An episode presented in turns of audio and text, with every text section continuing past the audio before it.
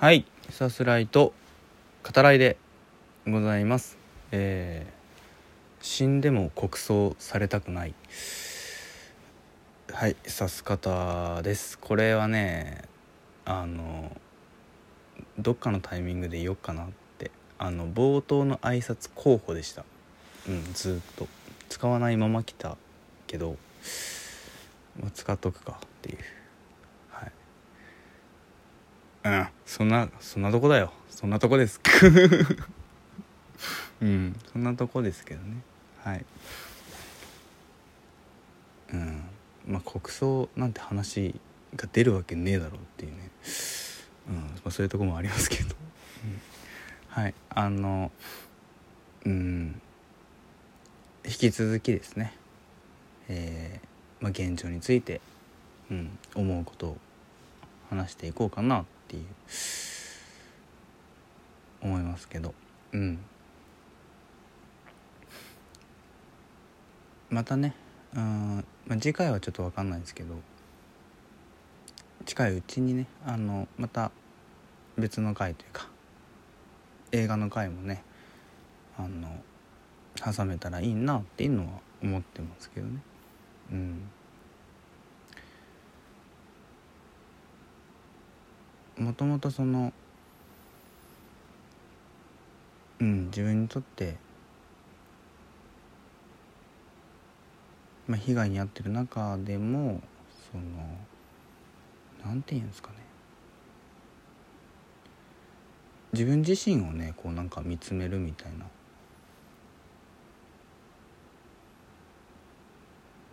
一人なんだけど一人で喋ってるんだけど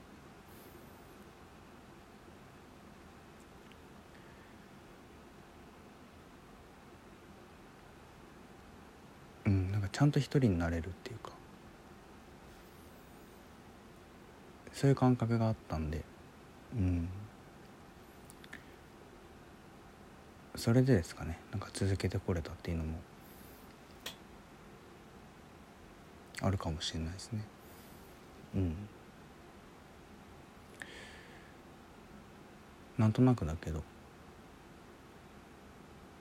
その感覚が戻りつつあるかなっていうのもうん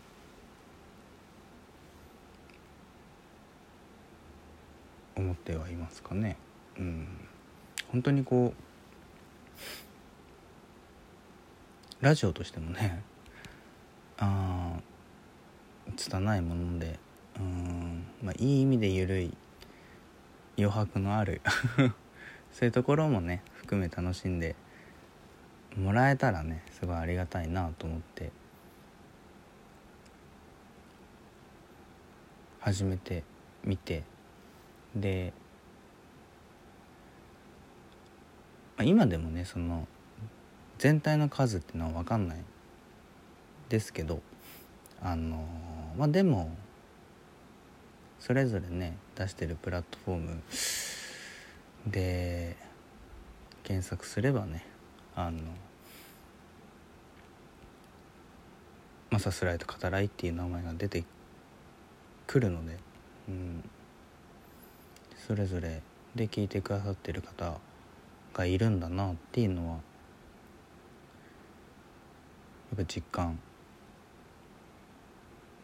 していて、うん、300回の時ですかね。でも言ってますけど、うん、本当にありがたいし嬉しいなっていう。始めてみて。続けてみてね。よかったなっていう思いで。うん。いっぱいですけどね。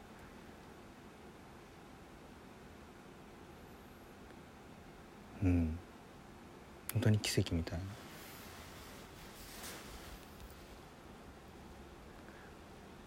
ことだなって。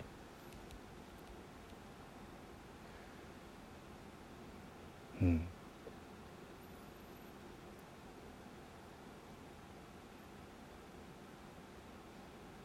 そんなふうにね。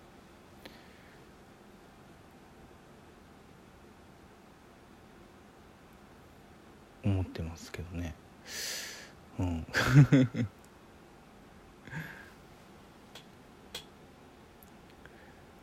ずっとこうまあ被害っていう言い方しますけどそれは続いていて自分の状態もどうなるかわからないし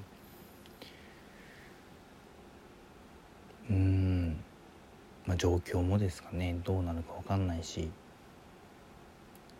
いつもこう例えば来年の今同じ景色が見れるんだろうかとかそもそも生きてるんだろうかとかそういうことをね考えながらずっとこれまで収録してきてて。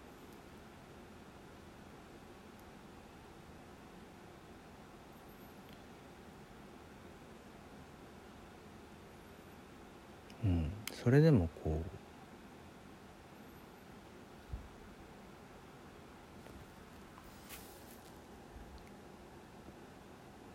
こういうことは大切にできるよなとかね大切にしたままでいたいなとかね。うん。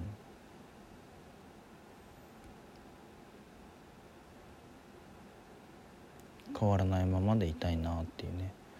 変わらないってなんか変化が全くないってことじゃなくてね。変化はあるんだけど変わり続けるっていうことを変えないみたいなことでもあるかもしれないけど。うん。自分のままでね入れたらいいなっていうふうには。うん。そう考えながらね、まあ、今後もそうでしょうね。はい。で、まあ、残り時間その、まあ、状況に関してですけど、えー、自分に起きた、えー、2度の、えー、被害ですね。その、まあ、市販と呼べる人、まあ、心当たりがあるっていう話は、えー、してると思いますけど、まあ、こうやって話してる中でも、えー、要するにその人ではないよっていう話にはまあなってないので、はい、あのまあ、その辺りは間違いないかなっていうところですけどあのー、まあ不審なねお便りも、えー、ありがたいですね。頂いております。はい。でえっ、とまあ経緯があるわけですね。あの、それぞれね。うん。でそれを紐解いていくとやっぱりねその相手のその性格だったり、まあ、エゴほ本当にまあエゴですね巨大なエゴっていうのを抱えてるであろうと、えー、そう思える、うん、そういうことがまあ考えられると。であとはやっぱその何の日もない相手に対してやっぱ自分の感情っていうのを抑えられなくて要するにその言い方としてはあれかもしれないけどもその人のせいにしてる何かがあるっていうことですね。うん、やっぱこういうふうに話してみていいかなって思えるのはやっぱりその今後ももし自分やおそらくは被害に遭ったであろう人と同じ状況になってしまった人が、うん、出てしまった場合やっぱり何の日もないんだよってことは伝えないといけないしもう一方的な被害だからもしそんな目に遭ってしまった人はね本当相手はねマウントを取って言うことを聞かせたいとか傷つけたいとかそういう狙いがねあるでしょうけど。そういう被害にね遭ってしまった人に本当に非はない、うん、のであの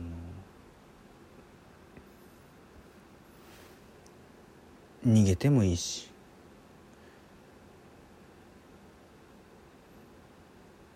心強く持ってね、うん、気持ちで負けないぞってね。思っててもいいと思うし、うん、何よりもまあその自分を変えないことですよね。うん。あなたが悪いわけじゃないからっていうさ。うん。そういうことなんだけど。その、まあ、今回と前回で、えーまあ、加害者側その性格っていうのは、うんまあ、僕からするとね、まあ、誰かのせいにしたい。自分のせいなのにね、うん、で誰かに甘えたいっていうねそういうところがすごく、うん、見えるので今後もねこういった話するかもしれないですけどあの聞いてくださってる方はその反面教師というかその逆ですね。だから人のせいにしないそういう生き方とかあるいはその何でもかんでも人のせいにする人と接しないとか、うん、そういうことをねあの大事にしていくといいんじゃないかなっていうふうに思いますね。